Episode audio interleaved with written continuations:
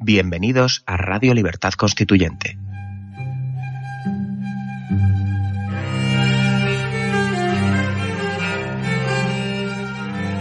Están escuchando Radio Libertad Constituyente con don Antonio García Trevijano.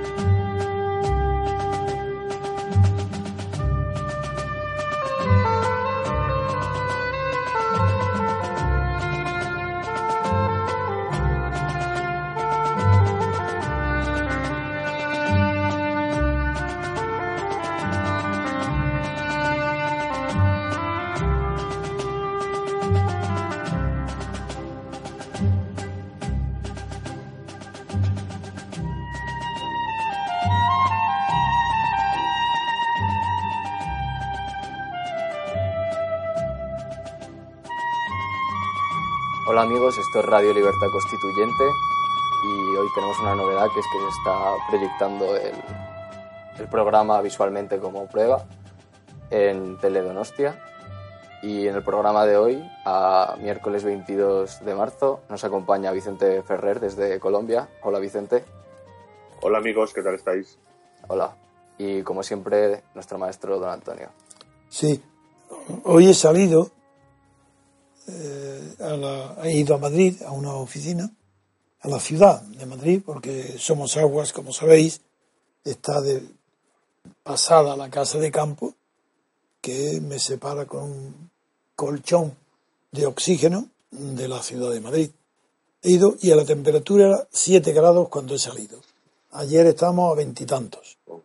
Eh, cuando se habla de que los países fríos suelen tener mejores cabezas pensantes que los cálidos. Y pensé, oye, digo, ¿pero qué es esto? Si es que queda aterido. El frío no es...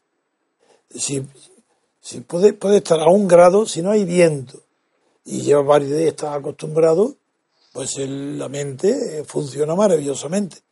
Pero hoy, de repente, de 20 grados ayer a 7 grados hoy, y con un vientecillo, es un brío insoportable. No puedes pensar en nada.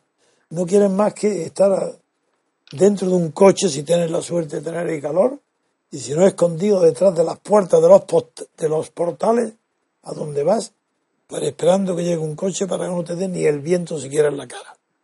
Es decir, que la naturaleza es una cuestión también de hábito. El hábito frío hace notarlo menos y el hábito caluroso también. Pero los cambios bruscos interrumpen el proceso de la naturaleza y también interrumpen el proceso interior, el ánimo interior. Eh, con esto no quiero decir más que vuelvo a hablar de la naturaleza y de la influencia que tiene en mis pensamientos y en mi estado de ánimo. No solo es de estar de buen o mal humor, estar optimista o pesimista, sino también tener ganas de esforzarte en enlazar eh, obser- observaciones diferentes para ver si tienen algo en común, que, eh, es lo que consiste el proceso de pensar, o si estás tan aterido de frío o harto de calor que no tienes más ganas que de tu cerebro dejarlo descansar. En fin, eh, hoy vamos a hablar, aprovechando como es natural siempre que tenemos a Vicente, vamos a hablar de un asunto de interés para España y que el lugar donde ocurre la noticia que va a ser objeto de nuestros comentarios es Colombia, precisamente donde está viviendo en Cartagena de India pues nuestro querido Vicente.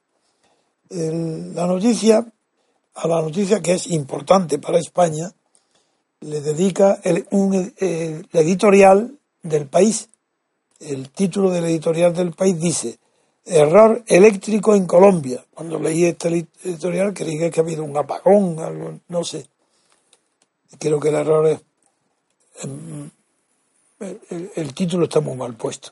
La noticia es que el gobierno de Colombia ha intervenido y ha abierto un proceso nada menos que de liquidación de la empresa de electricidad principal de Colombia, que es la Electric Caribe, que es una filial en Colombia de gas natural. Si es un asunto de un interés enorme. Gas natural fenosa. Los datos que he cogido de este, de este editorial del país es que considera el país natural defendiendo los intereses de españoles, pues dice sin embargo que, que claro, ¿cómo, ¿cómo va a alegar el gobierno de Colombia que la empresa no está en condiciones de continuar el suministro natural de electricidad en la calidad y continuidad que se requiere un servicio público. ¿Cómo no? Si los datos que da son. En el, ejercicio último, este actual, ya solamente la deuda acumulada, no acumulada, no, no, la deuda del ejercicio a Electricaribe, producida en ayuntamientos, gobiernos regionales, hospitales, colegios, redes hidronáuticas, etcétera, solamente en este ejercicio lleva por 72 millones de dólares. Pero es que el volumen acumulado de impagados a la compañía es que llega a la cifra escandalosa de 1.300 millones de euros. Claro, si esto es cierto, la acusación de que no funciona, eh, resulta que ¿cómo va a funcionar si no le pagan? En fin, eh, la ley colombiana, que este claro sería un asunto del que yo podría hablar con más precisión, pero no tengo los textos ni, ni del detalle, pero el periódico El País habla de la ley colombiana poniendo de relieve que permite la liquidación, eh, todos los gobiernos pueden liquidar, pero añade gas natural, tiene activos en, ahí en esa empresa colombiana que se depreciarán en una liquidación. Eso es evidente. Que eso, eso no hay que decirlo. Si una empresa se cierra, sus activos es que caen por los suelos, no es que se deprecien. Eso es, es una evidencia. Y de esa destrucción patrimonial, dice el periódico, será responsable el gobierno. Pues seguro, seguro que si lo cierran, si le incautan y la deterioración, el, el menor valor de los activos, se lo van a exigir al gobierno colombiano. Esos son sueños. La cuestión está en saber, porque esto no lo dice, qué causas jurídicas alegan, porque todo proceso de expropiación o de liquidación o de retirar una licencia es un proceso sujeto a la ley. Y lo que hay que ver es qué fundamento jurídico tienen, no los económicos, porque los económicos ya se supone que el, España tiene, está diciendo los daños que le causa y que no le pagan, pero también Colombia tendrá, sin conocer las razones del gobierno colombiano, es muy difícil opinar sobre este tema. Y es lo que ha hecho el país, que ha dado datos unilaterales, pero no se ha preocupado de recoger la opinión y los datos que puede tener el gobierno colombiano. Yo, de verdad, creo que como lo cojo de improviso a Vicente, no le puedo pedir que me dé estos datos. Pero sí, ahora vamos a escuchar su opinión sobre la que él conoce de esta empresa, de cómo funciona en Colombia el servicio eléctrico. Vamos a ver, Vicente. Don Antonio, bueno, casualmente eh, todo este tema es objeto profesional mío. Anda. Eh, si lo llego a saber, me callo, Vicente. Y no digo una palabra. sí, vamos a ver. Eh, cualquiera que tenga un mínimo sentido común empresarial sabrá que esto no tiene absolutamente nada que ver ni de economía ni de empresa. Eh, eh, ¿Alguien se puede imaginar que son 1.300 millones de euros en Colombia? ¿Alguien puede...? Debe ser, debe ser una suma impresionante, ¿no? A ver, si mil millones, eh, si mil millones de, pesos, de pesos, ¿eh? Eh, que vienen a ser como 300.000 euros, 300.000 euros, ¿eh? un piso en, una ciudad en España. Si mil millones de pesos es una cantidad exorbitante aquí, pues como antes eran mil millones de pesetas en España, por ejemplo, ¿no? mil millones de euros. Mil trescientos millones de euros. y como deuda acumulada. Billones y billones. Vamos a ver, estamos eh, eh, ante un hecho eh, de, de, componenda política. De ah, ¿tú crees que aquí hay exageración? ¿Cómo, perdón? Que crees que la cifra es, es falsa, que no es verdad. No, no, puede ser que sea cierta. Pero si es cierto, estará en quiebra la compañía. Obviamente, ¿y por qué ha estado así durante años? Vamos a ver, eh, la intervención del gobierno, bueno, no es que es facilísima legalmente, es lo que se llama aquí en la ley eh, la, urgencia manifiesta. Ah, sí, sí sabía esa frase, sí. La urgencia manifiesta. La urgencia manifiesta está desde hace 10 años, por lo menos. O sea, la, eh, ¿Por qué no han intervenido antes? Cualquier usuario de Electricaribe, yo soy uno casualmente, porque Electricaribe sobre todo es la zona del Caribe propiamente, ¿no? La que, necesita eh, bastante electricidad por, aires acondicionados, eh, piscinas, en fin. es, es un desastre, o sea, continuamente hay cortes de luz, es decir es que no recuerdo ni cuando yo era muy pequeño en España había algún corte de luz cada X tiempo. Aquí es constantemente eh, que si la, o sea, es, algo es algo absurdo. Los precios son altísimos, eh, altísimos para el usuario, 13, eh, 14 centavos de dólar por kilovatio. son pues cuatro o cinco veces lo que da una, por ejemplo, a precio de lo que da una, hidroeléctrica, ¿no? En su concepción, desde que se produce. Eh, entonces, ¿por qué son así de caros y por, y por, qué tiene esas pérdidas? Sin duda, eh, y eso se conoce aquí, eh, un servicio como Electricaribe es una cuestión en que se establece a través de concesiones en la que la clase política de aquí, con la connivencia obviamente del gobierno de la República, establece con una multinacional ¿Sí? y, posiblemente, posiblemente no, es obvio que ha servido pues para que eh, repartir, para un inmenso reparto de dinero y dinero y dinero público, ¿no? A exportas. Eh, eso es obvio. Entonces, es decir, eh, por, eso no van a haber grandes batallas contra el, seguro, ¿eh? es decir, no, no vamos a ver grandes batallas. ¿Cómo es posible que ahora se ha vuelto soviético el gobierno colombiano? No, hombre, el gobierno colombiano lo que pasa es que después de un montón de años en los que se tenía que haber intervenido, que era obvio el, desfalco, era obvio la falta absoluta de pudor. En, bueno, pero también tiene culpa la empresa española ¿Por qué ha aguantado tanto en esta situación? Pero ¿por qué, ¿por qué no, por qué no se ha retirado y ha amenazado? Diciendo que, que corta la luz y que se va. Claro, porque necesariamente no ha hecho nada. ha estado dentro de un reparto de, componentes políticas, ya sea en efectivo del, voto o ya sea de otras compensaciones. Claro. Es que no hay otra explicación. Es que no entiendo cómo ha podido aguantar esto. precisamente yo en, en esta zona es decir, he estado pues, pues con temas de energía eh, y con temas aplicada, nanotecnología aplicada a residuos para hacer energía limpia y, me encontraba que, que, los que tenían la aplicación, ya sea de Electricaribe como de, lo, de, la, de alumbrados públicos, por ejemplo, eh, pues preferían no ganar más. ¿Cómo es posible que con una tecnología que les triplicara los beneficios no lo quisieran? Porque rompía el estatuto, porque entraba en su, en su olla. Es decir, eh, eso es algo que no tiene nada que ver con, lo que podamos imaginar eh, ni lo que pueda expresar el diario El País. Es decir, realmente eh, no es más que un tema. aquí en Colombia hay muchas compañías. Llegó España llegó a ser la segunda inversora en Colombia. Sí.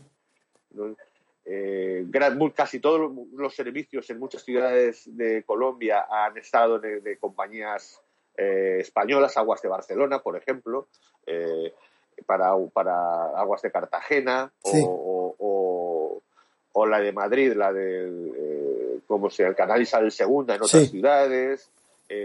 numerosas compañías de infraestructuras españolas han estado aquí. Numerosas, por supuesto, ACS o SACIR o, HL han estado en otros, la, Torre del Dorado, etcétera, etcétera. Eh, y, otros tipos de, servicios públicos.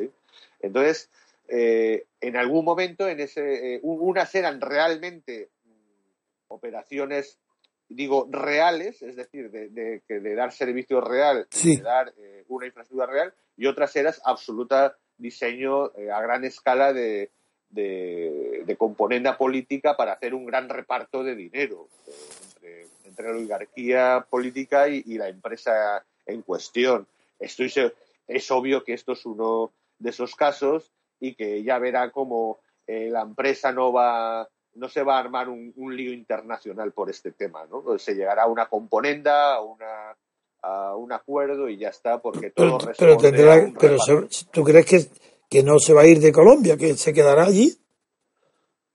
No, lo, mismo ahora se va de Colombia, es posible, pero a cambio de un acuerdo, si ah. llegara a un acuerdo, no sé si a lo mejor habrá otro tipo de... Eh, o sea, no creo que no sería sorprendente que apareciera la misma compañía en otra parte de Colombia. Es posible que también se vaya por otras razones, pero sin duda con finalmente un acuerdo. decir, incluso, incluso en otro sector, por ejemplo, no habría, seguramente. Es decir, eh, o sea, no, no, responde a nada que, digamos que sea, no, es que ha habido un, una especie de cambio político de intervencionismo, o ha habido un problema serio empresarial. Eso eh, eh, escapa totalmente a, esa lógica, es otra lógica, es una lógica de, reparto entre pero a ti no te sorprende nada la situación. Absolutamente, o sea, lo que lo, lo increíble que haya tardado tanto. Esto demuestra que, Santos eh, está en un momento débil porque se ah, esa, era la pregunta que te iba a hacer. Políticamente, eh, estas decisiones no se toman sin una uh, reunión, decisión y cálculo político de los efectos políticos del gobierno de Santos. Esa es la pregunta que te iba a hacer. Efectivamente. Sí, porque eh, Santos sabe que se, se, está jugando hasta la cárcel, entonces eh, tiene que ganar a alguien que no sea uribista en, el, en el 18, tanto en las, en las legislativas como las presidenciales, que son a continuación. Entonces, eh, y, y, el Electricaribe es, es, muy importante. En la zona del Caribe es la zona más proclive a, a, lo que es la unidad nacional. Sí. curiosamente es como Andalucía, ¿no? La más, sí la más representativa del nombre de Colombia. ¿El? ¿Perdón? La más representativa, la más simbólica. Sí, no, y, la más y, la que más está atada al poder y la que más problemas sociales tiene, ¿no? sí, sí, claro. La... más dependiente, curiosamente, tendría que ser eh, un poco como como en Parcel pasa como en Andalucía, ¿no? Ah, no, pero yo te había entendido mal, porque Andalucía es representativa de España, pero nunca del poder. El poder nunca está representado en Andalucía. Eso ha sido una moda de Felipe González, pero antes no.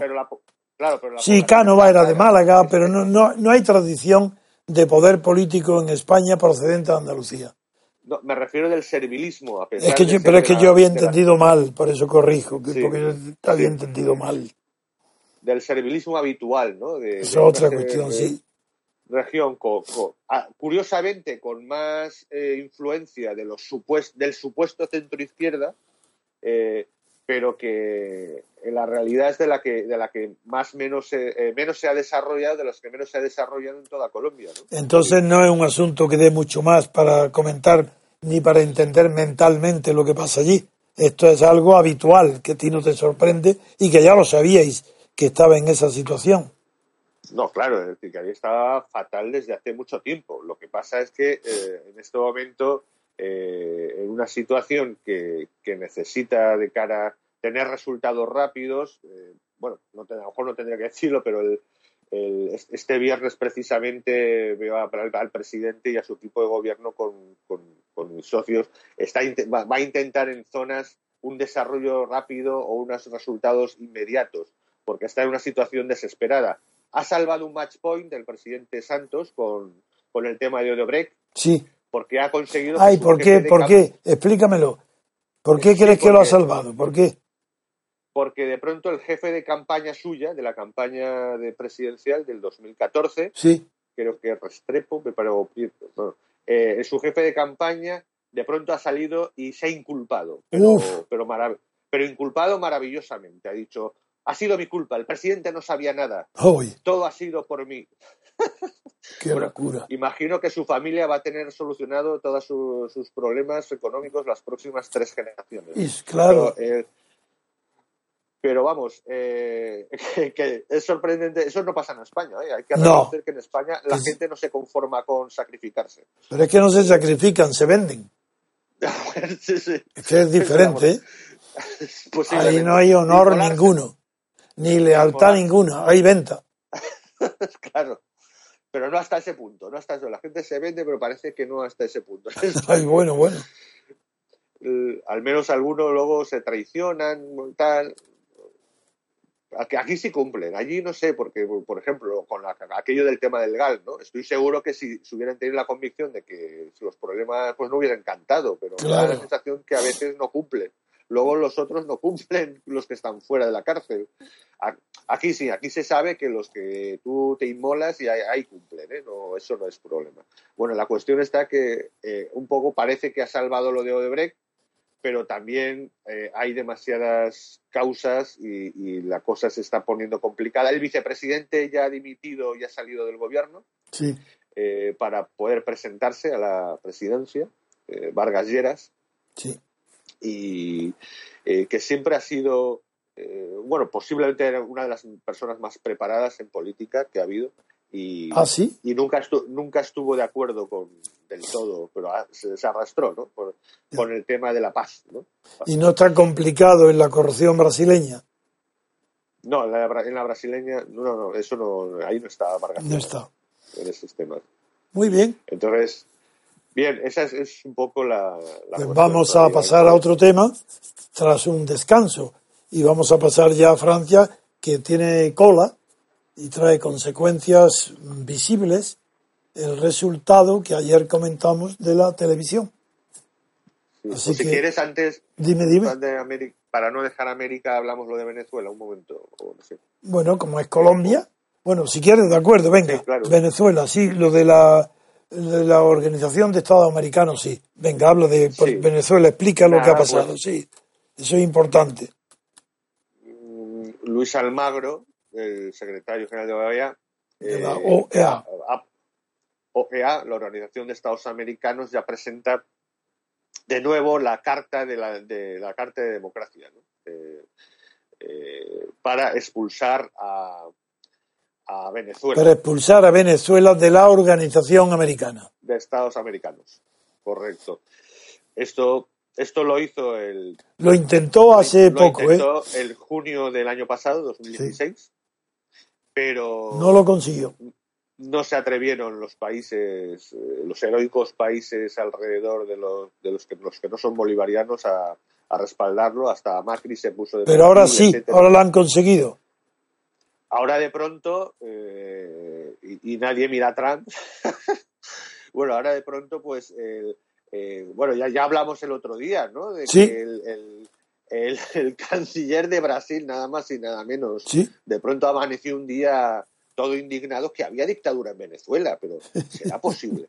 Entonces, eh, entonces, y de pronto todos están indignadísimos porque hay dictadura en Venezuela. y lo han descubierto ya este mes. Sí.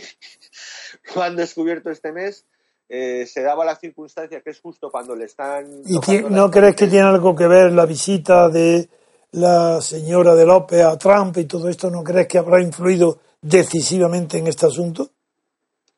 Hombre, Porque es muy raro, porque es muy raro que la OEA hasta hace poco no ha querido intervenir y ahora de repente drástico, venga, expulsión. Sí, Eso porque- yo creo que ha influido. Es que curiosamente el último mes eh, Maduro se le ocurrió la brillante idea porque claro está eh, en otro match ball en levantar un- una situación extrema eh, con, con- con la deuda venezolana, si no se tendrá que declarar default. Entonces que- 3.700 millones tenía que levantar. ¿Y 3.000. qué es lo que hizo?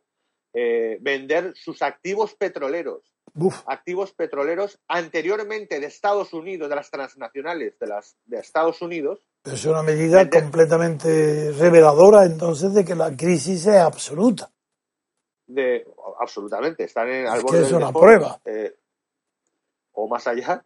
Sí. Entonces, eh, y vendiendo los activos petroleros, entre sí. otros a Rusia. Eh, sí. Activos petroleros, muchos de los cuales eran de multinacionales de Estados Unidos. Puede ser que eso haya sido me da la sensación que a lo mejor haya picado un poco, ¿no? Entonces, sí, a Estados Unidos, claro.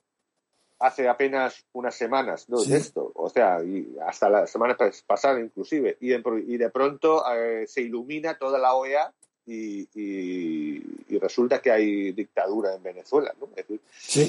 Entonces, con todo, ya también están algunos analistas mmm, diciendo que Almagro se ha excedido eh, jurídicamente están diciendo que está qué? Excediéndose jurídicamente. Ah, que, que es un exceso, que, que, es un abuso.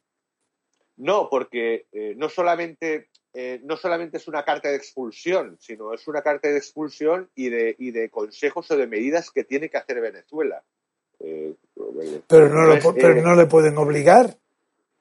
Claro, entonces va, va, más allá, se supone que de las atribuciones de propias de un, OEA, y, claro. y, del secretario general. De un es secretario, decir, claro.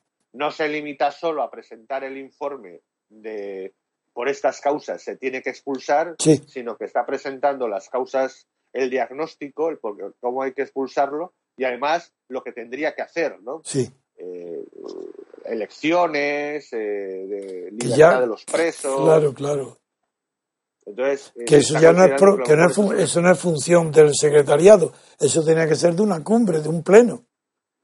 Claro, e incluso, es decir, sería un, un, cierto, un intervencionismo. Entonces, aunque en este momento está todo a favor, vamos a ver si, si le buscan eh, los resquicios jurídicos para paralizarlo. Y mientras tanto, ¿sabe la reacción de Maduro, de Caracas?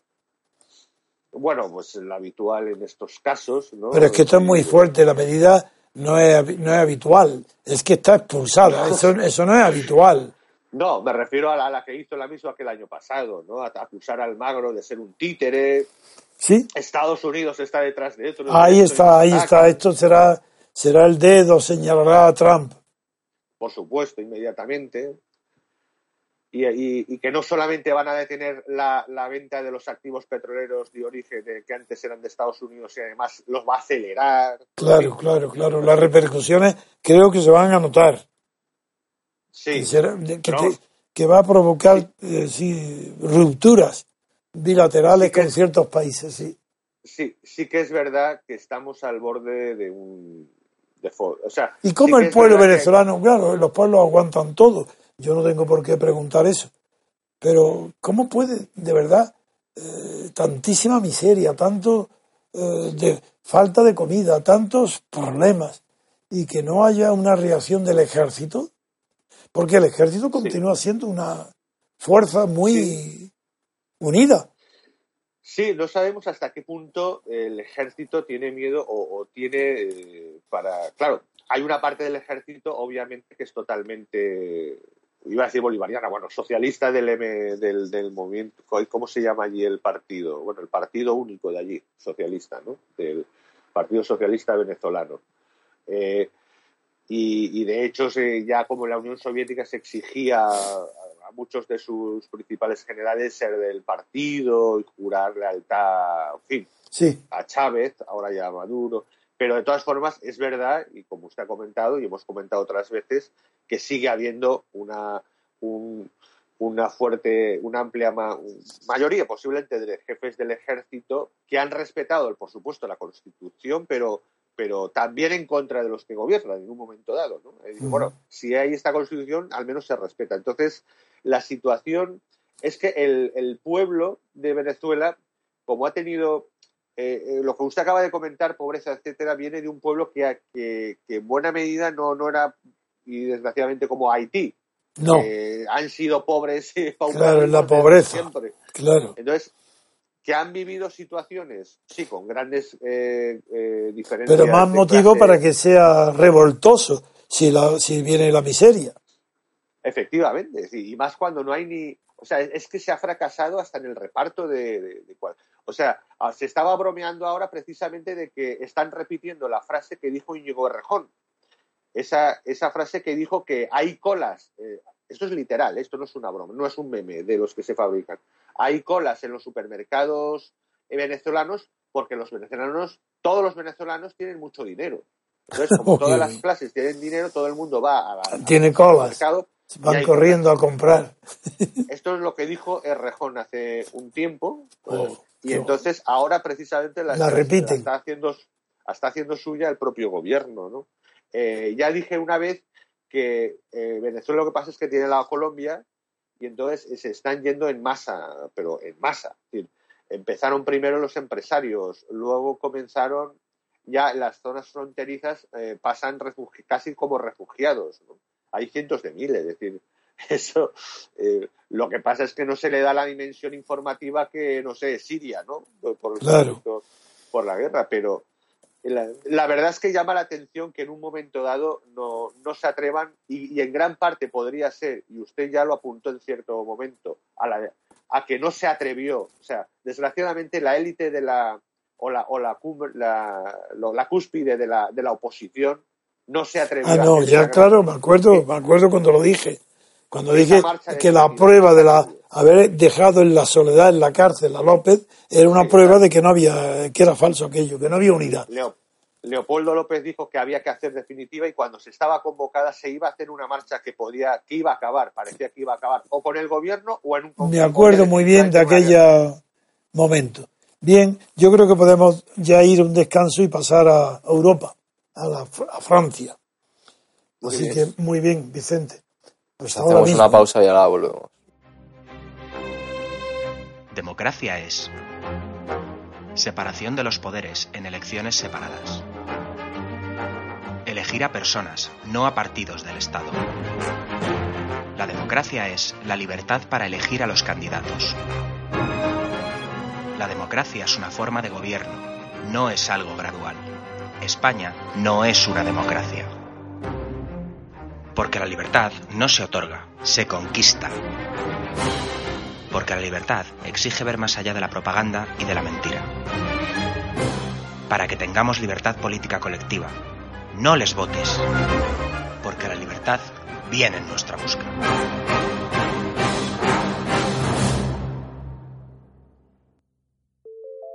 Movimiento Ciudadano hacia la República Constitucional. Visítanos en mcrc.es. Pues ya estamos de vuelta y tiene la palabra don Antonio.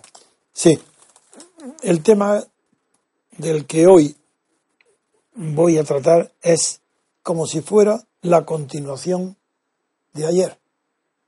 Mi comentario sobre el espectáculo de la televisión francesa presentando a los cinco candidatos. Fue el tema de mi reflexión de ayer. Hoy lo continúo. Y de una manera que muchos se van a sorprender no por la originalidad, sino por la claridad con la que los medios del establecimiento mundial y europeo, los medios del establecimiento, repito, que quiere decir el mundo de que piensa como es debido, en francés se diría lo políticamente, correcto, en el idioma francés se dice como il faut. Aquellos que piensan actúan como il faut, como hace falta, como es necesario. Ese mundo entero ha decidido ya que el ganador de las elecciones francesas, antes de que se celebren, y el ganador del debate de la televisión de ayer, antes de que se haga, era el señor Macron. El amigo, miembro del MCRC, Luis Riestra, que me acompañó ayer, había oído, antes de llegar aquí, había oído los resultados. Y cuando terminó el programa no dijo nada. Cuando, antes de terminar el programa no me dijo nada, pero cuando terminó, me dijo que había entrado en mi casa convencido de que había sido arrollador el triunfo de Macron en el debate televisivo. Y como yo creo que fue perdedor, Macron fue despistado, pues se quedó estupefacto dice, uy, pero será posible que yo mismo como ¿Cómo me, dejo llevar por cualquier medio, cualquier radio que haga los comentarios? Pues bien, hoy se recogen los frutos sembrados por el establecimiento mediático del mundo entero, hoy recoge sus frutos. Los frutos es que el euro se consolida, pero no es que se consolide mediante una interpretación de que ha favorecido el debate. No, no, no. Es que ya las agencias de prensa, en este caso Reuters, dice que si el euro subió nada menos que un punto coma 08, más de la mitad de eso, un 0,6, se debió exclusivamente a la intervención en televisión de Macron. ¿Os dais cuenta de verdad? ¿Cómo es posible que puedan llegar a convencer después del debate que el triunfo de Macron hace, de Macron hace subir más de medio punto al euro? Pero ahí eso no es todo. También en Francia hay una presión sobre la prima, sobre el riesgo, la prima del riesgo. Ya sabéis, por la experiencia que hemos tenido en España, sabéis bien lo que es, mejor que yo. Pues bien, la prima del riesgo también ha disminuido la presión gracias al triunfo de Macron sobre Le Pen. Pero esto lo dicen todas las agencias del mundo. Luego, ese es el resultado que estaba preparado. Así como se desea que fracase Le Pen, todo el mundo antes de las elecciones está ya en marcha para que el triunfo, igual que en Estados Unidos era Hillary Clinton, aquí se ha puesto el mundo entero, incluidas las empresas, incluso las americanas, para que el triunfo es seguro, es que no hay duda ninguna, que va a correr de calle el triunfo de Macron, está cantado ya.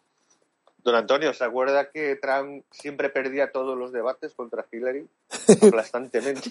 pero, es lo mismo. Pero es algo asombroso. No, es que ya llegar a decir que el euro, cuando termina el debate, sube el 0,6, bueno, en fin, eh, quiero decir que hay una es la realidad de lo que el espectador ve, que es la televisión, y el pobre hombre Macron, digo pobre hombre porque no tiene, dicen que no tiene, no dice nada, no dice nada, que no tiene enemigos. Y además, eh, ahora voy a decir lo principal que ayer no dije. Él declara que no es de derecha ni de izquierda. Eso es absolutamente imposible.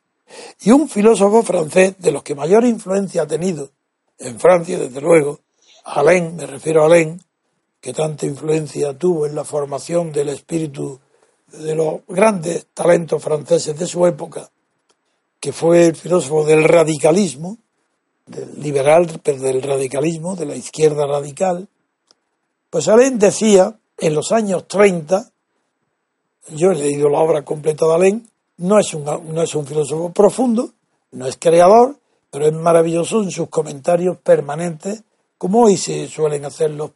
Como luego fue Raymond Aron, intentó seguir su escuela y algunos otros, pero no llegó ninguno a tener la profundidad y el talento de Alain.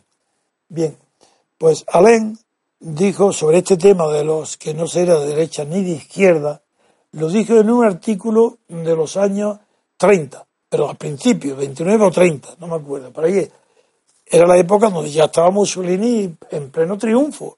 Y entonces estaba de moda, pues eso, que la gente más creída, más decía que no era ni derecha ni izquierda, que eso nada. Y Alain dijo que toda esa frase que el que dice que no es derecha ni de izquierda es porque es de derechas. Y no quiere decirlo porque hasta entonces, en ese momento, en los años anteriores, ser de derecha era ser injusto y que era ser mm, despiadado con las clases pobres. Entonces dice, yo no soy de derecha ni de izquierda, pero que era una manera de decir, soy de derechas. Eso es el primero que lo dijo fue Alain.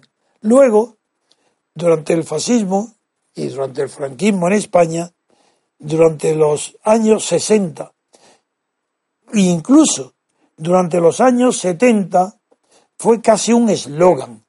Toda persona que quería decir que era inteligente e independiente decía yo no soy de derecha ni de izquierda. Entonces voy a pronunciarme sobre ese tema. Mientras en un, en un país no exista libertad política, de verdad, Nadie puede decir impunemente que es de derecha o de izquierda. Porque todo el mundo, bajo Franco, podía decir que era de izquierda. Y todavía continúa esa estupidez. Bajo una dictadura, todo el mundo es de izquierda. ¿Por qué? Porque te opone a la dictadura porque la dictadura es de derechas. Pero eso, eso no significa nada. Porque introducen la libertad y ya ahí es donde se empiezan las palabras a comprometer. Venga, en España si hubiera libertad, ¿pero qué creéis? ¿Que esos que votan a Podemos estarían votando a Podemos? De ninguna manera. Porque cuando hay libertad, entonces cuando se puede ser de derecha y de izquierda. Pero cuando no hay libertad, todos se creen de izquierda, menos los que están en el poder. El poder es de derechas y todo el que está en la oposición es de izquierda. Cuando no hay libertad. Esa es la única verdad sociológica. Durante mi vida, por eso yo he dicho muchas veces que durante el franquismo y ahora después del franquismo, yo no he conocido a nadie que se sitúe a mi izquierda, porque no encontraba a nadie que se situara poniendo en primer lugar de la batalla la libertad antes que la igualdad. Pero todo el que, aquel que sin libertad se pronuncie por la igualdad es una falsa izquierda. Es la moda, es lo que está bien visto. Hombre, si no hay libertad, yo soy de izquierda, pobrecillos los obreros. Hay que darle más presupuesto de educación, una renta universal, pero ¿cómo no? Es muy poco darle 500 euros, 1000 euros, muy poco, hay que ser más de izquierda. Sí, sí, esas personas son de extrema derecha cuando hay libertad. Es que ahí no hay riesgo ninguno. Si el peligro, el riesgo está en la libertad, no en la aspiración a la igualdad. Eso es susceptible de propaganda, de demagogia. La libertad no. O se tiene la libertad política o no se tiene. Libertad política colectiva, claro. No la que deriva de los derechos, que es la que hay en España. Las libertades que hay en España son individuales. Porque antes que esas libertades individuales existían los derechos. Y por eso lo que hay es la consecuencia de los derechos individuales. Del derecho de propiedad o el derecho de arrendamiento, el derecho del que contrata, del contrato, no. Vuelvo a Francia. El caso Vicente que estoy exponiendo es que muy pocas veces vemos con tanta claridad cómo en Francia se está desarrollando la misma batalla ideológica que en Estados Unidos después de la derrota de Hillary Clinton.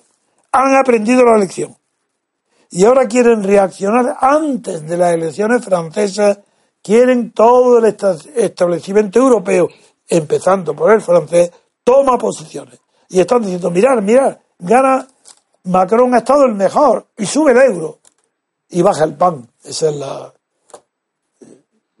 Esa es, lo que se ve en todos los medios. Es que quien no vea esto no ve nada. Que no opine de política, apartarlo, silenciarlo. No quiere ver la verdad. Todo esto es falso. Entonces, ¿qué puede suceder? Pues lo mismo que pasó en Estados Unidos. Como la moda ahora es que gane Macron, y son muy pocos los que se atreven a criticarlo, porque ya incluso empiezan a decir que es el candidato de Hollande, no porque sea socialista, pero sino porque está en el poder, en el establecimiento. Ah, resulta que ahora Macron es el candidato de Hollande. Pero ¿cómo? Pues si es que hay un candidato de Hollande de su partido, que es Benoit Hamon. Y sin embargo, no, no, no. Ahora ya los medios, los bien pensantes, lo políticamente correcto, lo que es como il faut, es que gane Macron porque es el candidato del poder, de los Rothschild y de la izquierda, pero él no es ni de derecha ni de izquierda. Esa es la señal inequívoca de que es un peón, es una persona sin, que no tiene personalidad política definida, por eso se atreve a decir que no es de derecha ni izquierda, porque ni sabe que es un muñeco, es un títere, es una marioneta, y los hilos que le mueven, la boca, los labios y la paralización de no atreverse a pronunciarse sobre ningún tema, esos hilos están fuera de su cerebro, está manipulado por los medios poderosos que están agitando, moviendo y dirigiendo la campaña francesa aterrados de que gane Marine Le Pen. Entonces, ¿qué va a pasar con Marine Le Pen? primer lugar, ella no tiene, ella tiene bastante talento, porque políticamente ha llegado a unas cotas inverosímiles que no podía haber llegado nunca su padre. Hoy con un 50% más o menos, pues tiene una postura que de ninguna puede, no puede ser calificada de extrema derecha. Es una nacionalista que tiene unas posiciones muy conservadoras en el tema de la inmigración, defiende el interés nacional por encima de la piedad, el internacionalismo o el humanitarismo falso.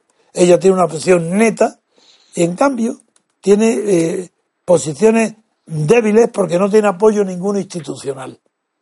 Y los datos que hay hoy en la prensa es que Macron y Le Pen están empatados en las encuestas después del debate. 25,5 25,5 Macron y 25,01 Le Pen igual, exactamente igual.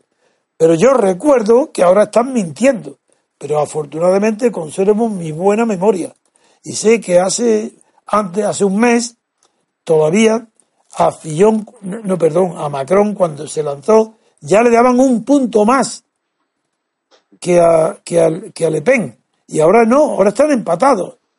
¿En qué quedamos? Antonio, ¿Eh? ¿crees, que, ¿crees que pueden provocar todo ese, todo ese apoyo obvio a Macron? Lo que pasó en Estados Unidos, el voto oculto, un voto oculto. Ahí está, es a lo que voy. Exactamente a eso voy. Es que están repitiéndose las mismas circunstancias que en Estados Unidos ah, era unánime. La diferencia aplastante, la victoria arrolladora de Hillary Clinton sobre Trump y que recordáis que tuve la, fui tan recalcitrante que cuando ya creían que estaba perdido el mismo día de la elección, Trump y sus asesores y Roberto, yo mantenía diciendo no, el voto oculto le va a dar la victoria. Bien, yo no puedo ahora saber si el voto oculto en Francia le va a dar la victoria a Le Pen. Lo que sí es seguro, lo que sí es seguro es que es un voto ya inconfesado, porque ahora está de moda, ha puesto de moda después de ayer, de hoy, ayer hay una diferencia. Tiene un apoyo muchísimo mayor en los medios Macron que el que tenía ayer. Eso es seguro. Entonces ahora ya, claro, el voto inconfesado va a favorecer a Le Pen. A ver, Vicente. Sí, bueno, primero, como usted ha comentado, eh, Macron, Macron es un personaje que en solo una operación, hizo una operación de 9.000 millones de euros. Y solo con eso, solo su parte, se llevó varios cientos de millones, cuando no sé si aún no tenía 30 años. Una de dos, una persona, un personaje así, o es eh, Zuckerberg o, Bill Gates, o es un genio porque ha hecho algo que va a producir algo, o, es simplemente un, peón, una pieza, o un engranaje eh, Porque él no tenía dinero para ganar esa fortuna, no ha inventado nada, ¿no? O es un, o es un genio, no, es un genio y, y, eso se, y eso después se nota, no, no, se nota en una operación. No, eso nada. Después Además, un hombre que no tiene personalidad, no se enfrenta con nadie, no tiene energía, no tiene un motor propio. él lo que quiere es estar bien con todo el mundo. Es un hombre simpático, abierto, sin aristas. Además, su trayectoria se ha visto. Eh, no, ha sido, no, es el líder de una multinacional, no ha construido algo como, pues, como los grandes personajes de Estados Unidos, de Google o de, eh, Tesla o tal, que, no, no, eh, es un señor que de pronto que eh, sabe meterse en los engranajes con no demasiada edad, está en medio de grandes operaciones y tiene su parte porque en realidad es una persona de confianza de quién, pues como usted ha dicho, ya sea de los Rothschild o ya sea de, de otras grandes eh, multinacionales que ha sabido meterse. Es decir, Sin duda. es un hombre, si hay alguien, un hombre perfecto del sistema, ¿no? claro. hay una, también otra novedad, y es que a Fillón, que no estaba hundido porque ha conservado, a pesar de estar imputado, de, de estar procesado por la corrupción de sus mujeres y sus hijos, que ya son cifras escandalosas. Ahora resulta que está el tercero, está delante de Amón, que es el socialista, y de Melenchon, que es el más, más inteligente, el que tiene más, pero eso no quiere decir nada, es porque es más intelectual. Bueno, pero el Fillón ahora se ha descubierto otra cosa, Y es que por presentarle a Putin a un amigo, pues se ha cobrado otro, otro montón de dinero. Eso es otra noticia que no se sabía. Sí, Fillón, un, un corrupto, pero que es tan católico que se mantiene en la pelea frente a todo el mundo porque él cree que no es corrupción lo que hace. Dar dinero del Estado. Hay, por, qué, los republicanos, no, acabo de entender, y se lo digo a usted como ¿por, ¿por qué no hay nadie de los candidatos republicanos que haya dicho usted tiene que irse pero inmediatamente? pero cómo no, ha habido un problema enorme. Si ha habido reuniones para que Alain Juppé lo sustituyera. Ha habido enorme y Sarkozy han intervenido todos y al final vieron que ya era, no había tiempo para sustituir a un candidato por otro y decidieron al final aceptar a Fillón como mal menor a sabiendas de que han perdido. Eso ya eso se sabe en toda Francia. Es un nada lo han dejado ahí, pero ya todavía hay un 17% antes de conocer la corrupción nueva, de que cobraba dinero por presentar a Putin a, un libanés multimillonario, pues eh, que ya sabido, ya estaba sacrificado. E, ese ha sido ya un... Y es la persona que defendía la integridad de la religión, figúrate, la persona que defendía la religión es el más corrupto de todos. Claro que es catolicismo y hay confesión. Seguro que se confiesa y va derecho al cielo. No, pero es un tremendo mazazo para que la primera persona desde De Gaulle que intenta dar a la República la, eh, recuperar cierto protagonismo de la, de la religión, algo inaudito en, la, en, los valores republicanos franceses, que precisamente cuando, parece que lo estaba hasta consiguiendo, que hasta tenía posibilidades serias de, de ganar y va y de pronto se descubre esto. Es terrible, vamos. Mira, eh, ahí el, tanto Melchón como Amón son hombres eh, que tienen una inteligencia bastante notable. Y, lo, y Amón, que era el, está detrás de Fillon, ha declarado que respecto a Macron, ¿no? El favorito, el que va a ganar seguro para enfrentarse en la segunda vuelta con Le Pen bueno, pues dice el titular de un artículo publicado sobre este tema en el país dice, ante Le Pen no hay nada peor que el agua tibia de Macron. Pero ahí es que ha definido muy bien lo del agua tibia, porque es que no es ni fría ni caliente, es que ni chicha ni limonada, dice en español. Y eso está muy bien en Francia. Es que no se pronuncia sobre nada. claro, para que lo apoye todo el mundo, pero es que no sirve, no tiene energía, es un niño, además, con voz de niño, casado con una persona mayor que él, que también indica algo, porque ese hombre no se ha casado ayer.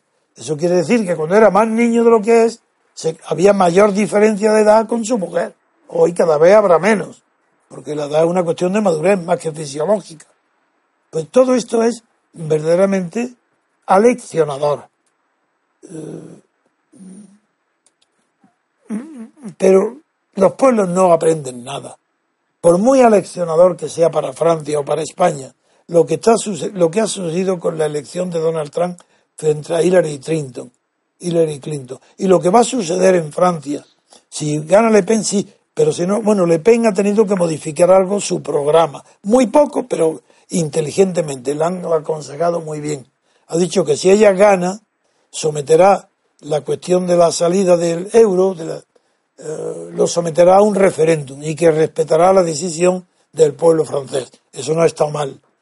Pero son muy pocas eh, las posibilidades que tiene Le Pen. De verdad, el voto oculto sí es lo único que le puede esperar, porque yo no tengo otro método de conocimiento porque mis amigos franceses, los que tenían un conocimiento mejor y superior, que eran filósofos, intelectuales, escritores, políticos, que me podían hoy decir cómo está en Francia la situación para ver si puede ganar todavía Le Pen o no, pues no están. Y desde luego Francia ha disminuido muchísimo su nivel intelectual. Hoy Francia no es lo que era hace 20 o 30 años. El nivel intelectual francés ha bajado muchísimo. No, y además, don Antonio, puede que sociológicamente haya cierta gran diferencia con respecto a Estados Unidos, ¿no?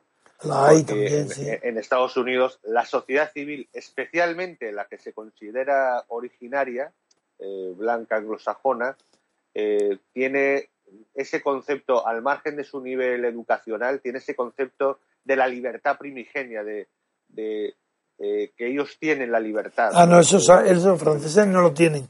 Francia no tiene conciencia. Francia también está por Vichy, está en la misma situación que todos los demás. De Gaulle no liberó al pueblo francés de la eh, culpabilidad, no lo liberó.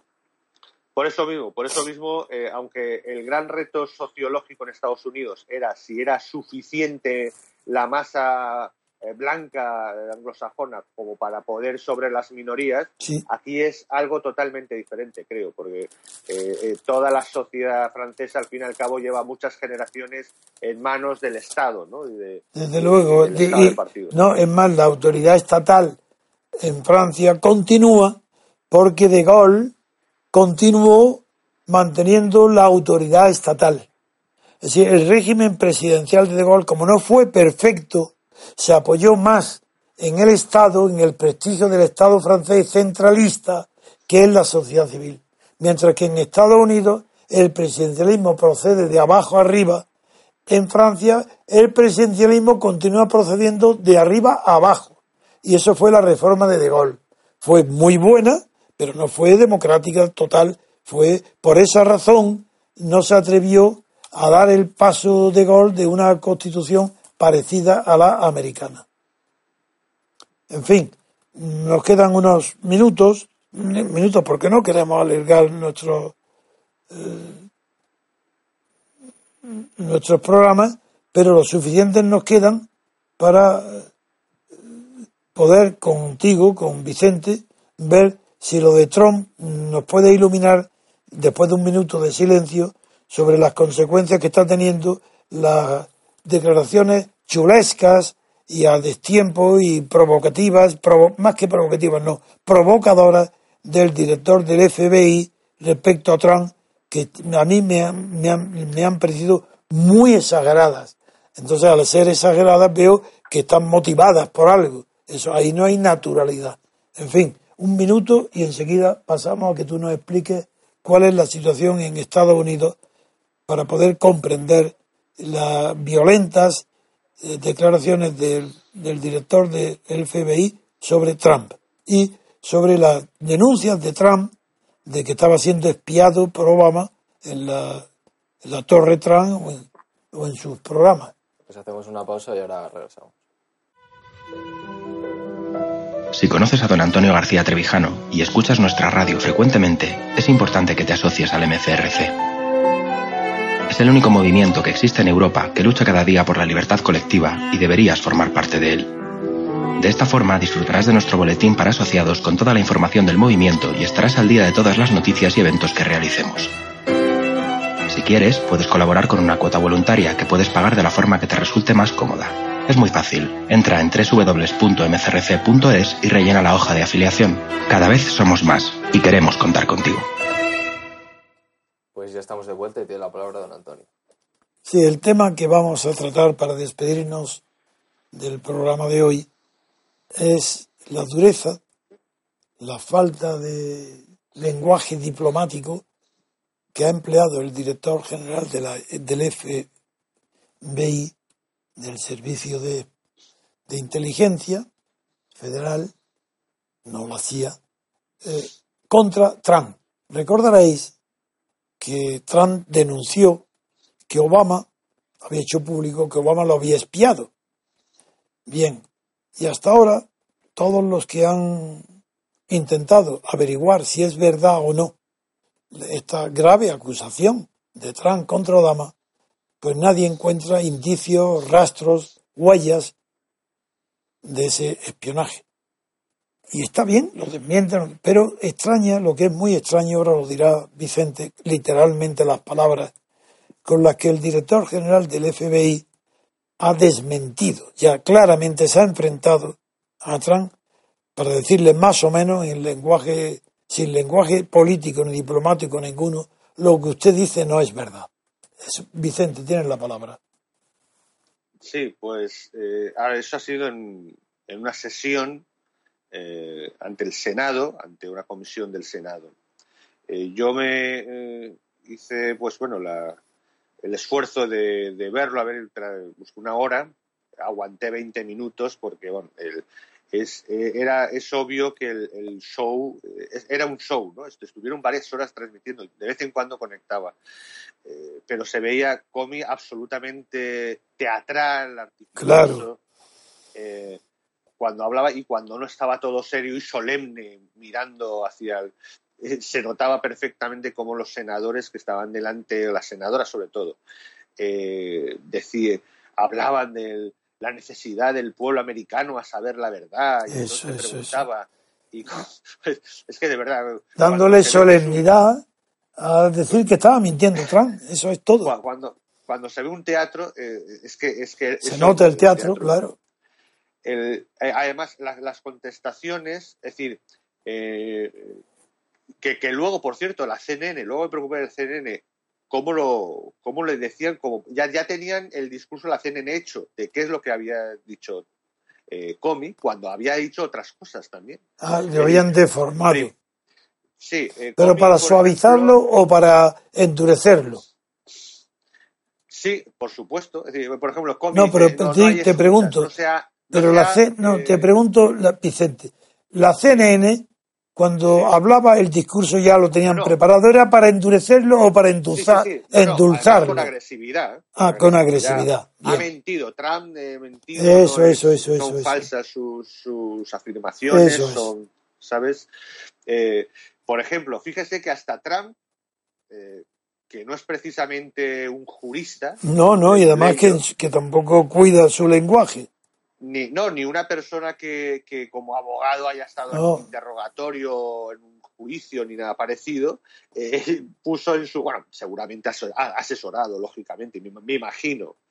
Aunque Trump es de los que ven la tele y con los que se le ocurre lo pone en Twitter, pero posiblemente esto estaría asesorado, no lo sé. La cuestión es que le dice, ¿cómo es posible, eh, por ejemplo, que eh, cuando Comey dice que sí que están haciendo investigaciones y que tienen alguna persona del, entorno de del entorno de, Trump eh, relacionada con, con, Rusia y con Putin. Eh, y, ningún senador se le ocurre decir, oiga, ¿usted eso lo comunicó al señor presidente Obama? No lo preguntan. Es increíble, ¿no? El propio Trump dice, oiga, eh, ¿Se han dado cuenta que los senadores no han preguntado? ¿Por qué no le, por qué no le han preguntado a Comey en ese momento? ¿Y usted informó a, Trump, a Obama sobre esto? Claro. Eh, es que, o sea, algo tan elemental, ¿no? Por ejemplo, cosas como que no hay escuchas, no se ha hecho una vigilancia, una, eh, el lenguaje propio sería una vigilancia, pues claro, la, la, que sostiene judicial, en lo que sean las escuchas y tal. Claro, es que eh, eh, tecnológicamente ya no hace falta escuchar. Es que no son necesarias las escuchas. Eh, tecnológicamente, por ejemplo, Wikileaks acaba de sacar hace unos días importantes documentos también. Sí. el baúl 7 se llamaba. Sí, leí, la noticia. Que a, través de las pantallas de la televisión, ya tienen tecnología, que a través de la pantalla de televisión te pueden escuchar y ver lo que quieran. Sí con programas. No, no hace falta que, te, que, hayan dispositivos dentro colocados. Una capacidad para, para, para hacerte unas escuchas. No, no, son programas que funcionan por sí mismos, viajan y, y son capaces de, de, grabarte y de verte ¿no? y de ponerte en contacto. Sí que hizo, por ejemplo, fue ambiguo a la hora de decir, bueno, es posible que hubiese cierta vigilancia alrededor de la Torre Trump como candidato. Eso, curiosamente, no lo dicen los medios. Los medios dicen que niega tajantemente. ¿Y llegó a decirlo? ¿Pero llegó a decirlo o no? ¿Tú lo oíste? Sí, sí, sí, sí, sí por supuesto. Ah, hubo vigilancia física alrededor de la. de, de, de, alrededor de, la, torre, ¿sí? Que pudo haberla, pudo haberla, ¿no? Y que normalmente siempre acaba diciendo cuando se Pues basta, basta que Trump, alguien íntimo, que íntimo no, alguien que él sepa que no le está mintiendo, le haya dicho que él sabe porque fue testigo o porque él mismo lo hizo en la vigilancia cerca de la torre para justificar las palabras de Trump. que son imprudentes porque no puede probarlas. Y desde luego lo que no se puede probar es, mejor no decirlo en, una situación como la de Estados Unidos. No, y absolutamente. Y, no, y además que eh, cómo es posible que y, qué relación tiene. ¿Solo sabían eso ustedes? ¿Qué relación tiene con, con Obama? ¿Se le informaba a Obama? ¿Por qué no, se, le, ¿por qué no se le indaga sobre eso? ¿no? Es decir, es algo que, realmente eh, se veía muy teatral todo. Sí, la parcialidad. Y, y sobre todo, eh, luego están bombardeando eh, los, también con que Paul Monfort, exdirector de la campaña de Trump, estuvo relacionado con un multimillonario ruso. Y eso, y eso lo publica la, ¡Qué horror! Associated Press. Oye, y no les, da, no les conforta que sea multimillonario. No, lo que les inquieta es que sea ruso. Que incluso tiene fotos con Putin, luego está relacionado con Putin, luego todo está detrás de Putin. O sea, estamos en ese, en ese orden de cosas. Claro, mientras, mientras tanto, aunque, aunque no lo crean en Europa, eh, eh, Trump sigue, eh, baja el gobierno Trump sigue a la suya, ¿no? Es decir, y por ejemplo, Tillerson acaba, sí. acaba de anunciar que, que no va a ir a la reunión de cancilleres de la OTAN, va a prescindir de ir a la reunión y, que, y que prioriza su viaje a Rusia. Uy, eso está estupendo. Eso sí, porque eso sí que está de acuerdo con las manifestaciones anteriores de Trump diciendo que la OTAN está obsoleta y que desde luego las relaciones con Rusia son los primeros asuntos del mundo. Si es que no es que es que es algo verdaderamente tan violento la presión que se hace contra Trump, el primer asunto hoy del mundo es mejorar las relaciones de Estados Unidos y Rusia. Esa es la primera medida que favorece a España, a la Alpujarra, a Granada, a quien quiera que en el mundo tenga un poco idea de dónde vive, le favorece las buenas relaciones Estados Unidos-Rusia. ¿Cómo es que eso no se pone por todos los demócratas en el primer punto del orden del día? ¿Por qué están confesando que necesitan mantener la ficción de que Rusia es un enemigo peligrosísimo y que va a invadir Europa y que va a ser imperialista y que va... Pero ¿cómo es posible que tomen a millones de, gente por estúpidos y por tontos y no se impone la realidad? Primero que es ridículo las sanciones a Rusia, que la culpable de la guerra de Ucrania fue Merkel. Hay que decirlo un millón de veces ahora, la que introdujo el desequilibrio Mira, si Crimea hoy está en manos rusas, se lo debe a Merkel. Si Merkel no hace lo que hizo, los de Crimea, los habitantes de Crimea, no piden el 90% su incorporación a su antigua patria, que es Rusia. Responsable de la situación que hay en Rusia, Crimea, Kiev y las provincias del este, Merkel. Y quien no diga esto está mintiendo porque esa es la verdad política. Lo sabemos todos los que hemos intervenido y seguimos al día las corrientes profundas de la historia y de la política y de los gobiernos. Es Merkel la que ha dado a Putin lo que el prestigio que hoy tiene en el interior de Rusia y que comienza a tenerlo fuera de Rusia. Merkel es la que ha dado ese poder a Putin. Y ahora ¿qué quiere que haga? Y Fillon ¿Fillón qué? ¿El católico Fillón? Corrompiéndose, presentando a libaneses a Putin. Pero si Putin se está convirtiendo en el, en el astro de Europa y del mundo. Y no creo que tenga el talento para eso, ni lo ha fabricado. Es que los acontecimientos, claro, no se puede mantener la enemistad permanente con Rusia, siendo Rusia no un enemigo, sino un amigo de Occidente. Las consecuencias son lo que está pasando. Se está fabricando un líder de, para Europa que se llama Putin. Lo están haciendo por las exageraciones, las multas, las condenas. Pero ¿qué, pero, pero, ¿qué es Putin? Si la guerra de Ucrania la ha provocado Merkel por no querer que Ucrania renueve los acuerdos comerciales con Rusia y querer que la UE, el mercado de Bruselas, sustituya y es la que provoca con sus todo lo que hizo la oligarquía alemana fue la que provocó los disturbios de la República del Madián. No quiero más extenderme sobre este tema. No, pero es obvio, Antonio, que Tillerson eh, no hace algo a poco habitual como es abofetear a todos los cancilleres de la OTAN en reunión de la OTAN, eh, es el único él que no va y además va a anunciar su viaje a Rusia. Desde luego. Eso, eso creo que es un mensaje. Total, total, total. Y además ya no, no necesita ni que hacerlo Trump, lo hace Tillerson.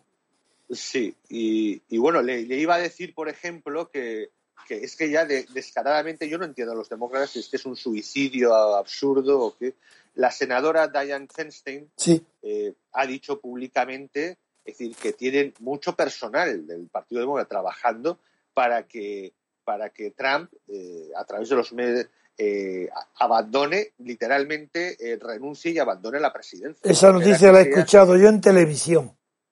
Que espera que sea en poco tiempo. En, televisión quieren provocar ni siquiera como Nixon, sino que prácticamente que renuncie, que se vaya y que Hillary Clinton lo sustituya pero descaradamente lo ha dicho, ¿no? Sí, sí, lo sé. En este momento, como digo, el, gobierno de Trump va a la suya con lo de Tillerson, con lo del el juez Neil eh, Gorsuch, el juez Neil Gorsuch, que en este momento está en su tercer día de ante el Senado para ser eh, para ser aprobado para el, ¿cómo se llama esto? Para el Tribunal Supremo. Sí, sí, para el, para el, nombramiento. Efectivamente, que es que es por ejemplo la única cadena que más o menos está en torno, al menos trata de ser lo más objetivo posible e incluso acercarse a, lo más amablemente posible a Trump, que es la Fox. Sí. Y en otros medios eh, están, eh, han ha despreciado totalmente la comparecencia de, de Comey, del Senado y el del Senado, y está totalmente centrado en todo. acordaros, no digo nada más que sí, que está bien lo de Estados Unidos, pero acordaros que otra vez somos nosotros los primeros que estamos diciendo ya que en Europa se está repitiendo los mismos eh, corrientes de oposición y de mentira y de, propaganda que en Estados Unidos llevaron a la derrota de Hillary Clinton. Se está produciendo ahora en Francia un fenómeno que vamos a ver cuál es lo que sucede con Marine Le Pen. Pero está reproduciéndose un escenario muy parecido. En fin, pues nada más, Vicente. Vamos a despedirnos ya porque llevamos una hora y diez minutos. Pues gracias por escucharnos y hasta mañana.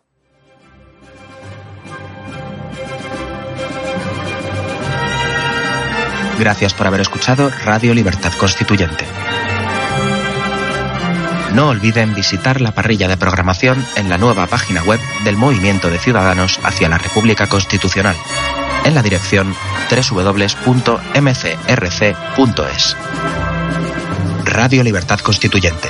La libertad viene en nuestra busca.